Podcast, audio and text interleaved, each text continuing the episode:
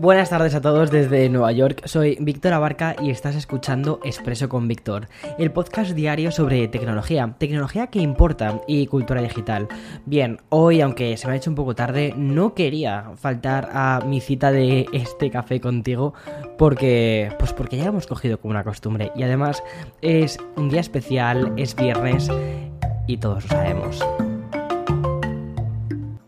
Bien, como cada viernes repasamos todo lo noticioso relacionado con las series, el cine, el streaming y el mundo de los videojuegos. En especial lo anunciado hasta hoy en el E3 del 2021. Así que allá vamos. Como cada viernes pausamos un poco lo relacionado con Apple, que esta semana, si sigues mis contenidos, sabes que ha habido cosas muy, muy interesantes. Ahí lo dejo. Samsung, también Sony, Facebook o Twitter. Y vamos a poner el foco en el entretenimiento.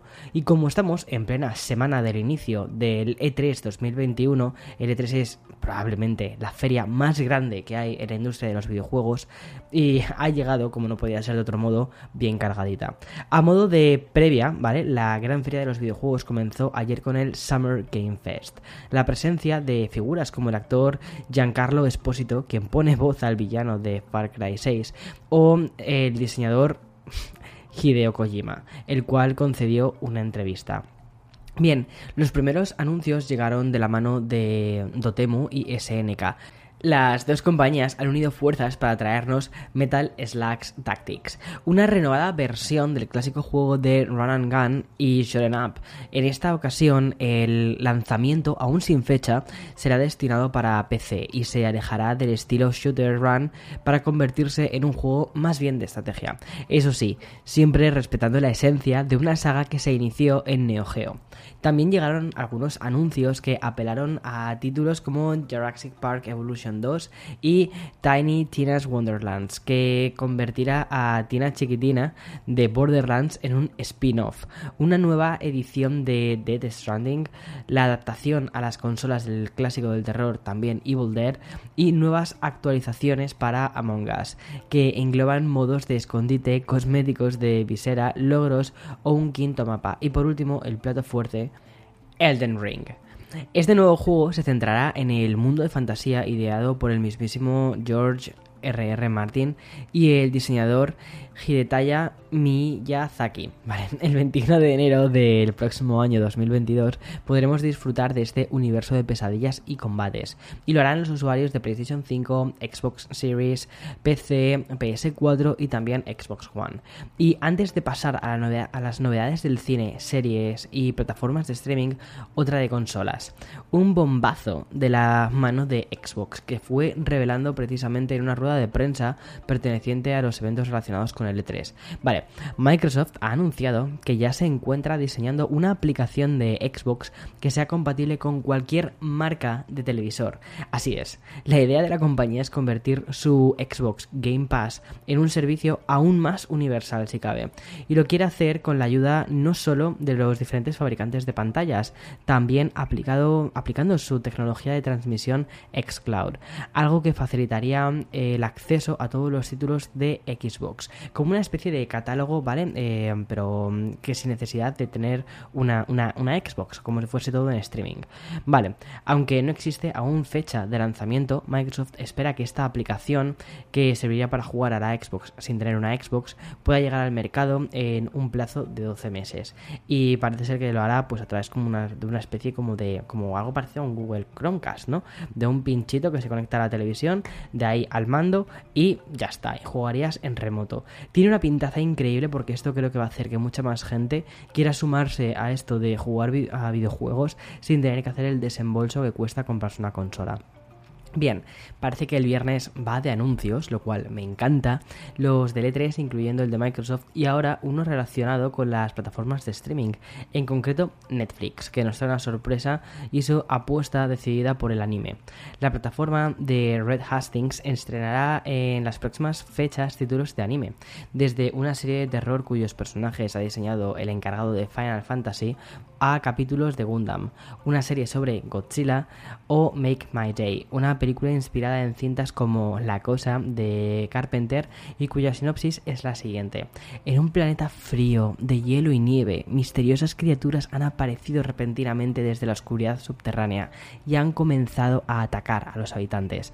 Bien, y ya que estamos en Netflix, un apunte más sobre los estrenos de la semana. La segunda temporada de Lupin, la exitosa serie francesa que está protagonizada por Omar Sy. Bien, y pasándonos ya a Apple TV, tenemos el estreno de la nueva serie de Home Before Dark. Muy en la línea de los actuales thrillers televisivos, narrará la investigación de un caso sin resolver por parte de una joven neoyorquina y lo hará en una comunidad que ha decidido olvidar el caso. HBO se decanta por el lanzamiento mañana sábado de Betty, una serie más ligera de la que nos tiene acostumbrados habitualmente la gente de HBO, pero que gira en torno al mundo skate femenino de Nueva York. Una, es, un drama eh, sobre la adolescencia con tan solo 25 minutos de duración por episodio, pero tiene muy buena pinta. Y bien, para cerrar con las plataformas de streaming, te diré que no hay lanzamientos importantes para mencionar sobre Amazon Prime o Disney, Disney Plus. Esta última porque optó por estrenar Loki el pasado miércoles directamente, como ya te conté en el expreso del viernes pasado. Y sobre las películas en cartelera, el próximo miércoles por fin llegará a las pantallas españolas la esperada secuela de Un lugar tranquilo, con John Krasinski detrás de las cámaras, pero no delante. El peso interpretativo volverá a caer en Emily Blunt con el refuerzo de Cillian Murphy. Y si no puedes esperar a la semana que viene para ir al cine o eres muy fan de David Lynch, te recuerdo que muchas salas españolas han decidido reestrenar en pantalla grande algunos de sus clásicos como Mulholland Drive. Y acabo ya con el anuncio de un rodaje. El universo ideado por Tolkien sigue expandiéndose.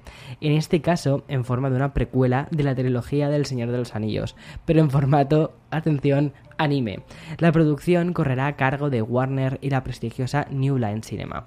El Señor de los Anillos, dos puntos, la guerra de Rohirrim, será un largo de animación que no contará con la mano de Peter Jackson, pero sí con una de las mentes pensantes de Atención, Akira, el clásico anime de 1988. Esa película, si no la has visto, por favor, para lo que estés haciendo ahora mismo y vete a ver Akira. Es fantástica. Da miedo a ver, no es una peli de terror, da miedo el futuro que plantea, pero es fantástica. Y bien, voy a hacer una pausa antes de continuar con todas las noticias que tengo preparadas para ti hoy, porque todavía quedan más cosas. Así que voy a hacer una pausa para este sponsor. Madre mía los viernes, ¿eh? Madre mía. Bueno, me ha quedado un expreso muy distendido, ¿vale? Y alejado más de la actualidad tech. Porque creo que esta semana, después de todo lo que ha sucedido, eh, creo que venía bien un poco, ¿no? Tomar perspectiva e irnos hacia algo un poquito más de ocio que creo que lo necesitamos todos. Y alejado de la actualidad más tech, así que voy a despedirme con una noticia tecnológica que sí que me ha sorprendido. Digo que me ha impactado porque Google ha afirmado que está detrás del desarrollo de inteligencia artificial tan evolucionada que será capaz de diseñar chips mucho más rápido y eficientes que incluso los humanos. Estas declaraciones han formado parte de un artículo sobre la empresa que ha publicado la revista Nature. Desde Google aseguran que su inteligencia artificial podrá desarrollar un chip en 6 horas. A día de hoy, a los humanos casi nos mm, tendríamos que utilizar meses. Una versión eh, interior de esta IA ya fue utilizada por el gigante Tech a la hora de desarrollar su iteración de los chips de unidad de procesamiento de tensor de Google. No sé qué significa eso, pero suena algo súper complicado. Bien, en definitiva, y como si esto fuera una especie de bucle de inteligencia artificial, la compañía dirigida por Sandai Pichai está diseñando una IA que pueda diseñar chips que sean capaces de crear una IA aún más desarrollados. Madre mía, bienvenidos al Inception de Google. Bueno, yo lo dejo aquí, ¿vale? Me voy a descansar un rato. Es fin de semana, bueno, a descansar. Tengo que grabar hoy unos cuantos vídeos para, para ti, para que lleguen el lunes a tu pantalla de donde quiera que veas mis vídeos de YouTube. Y va a ser un fin de semana movidito, pero, pero me encanta, me encanta esto. Hasta el lunes, chao, chao, chao.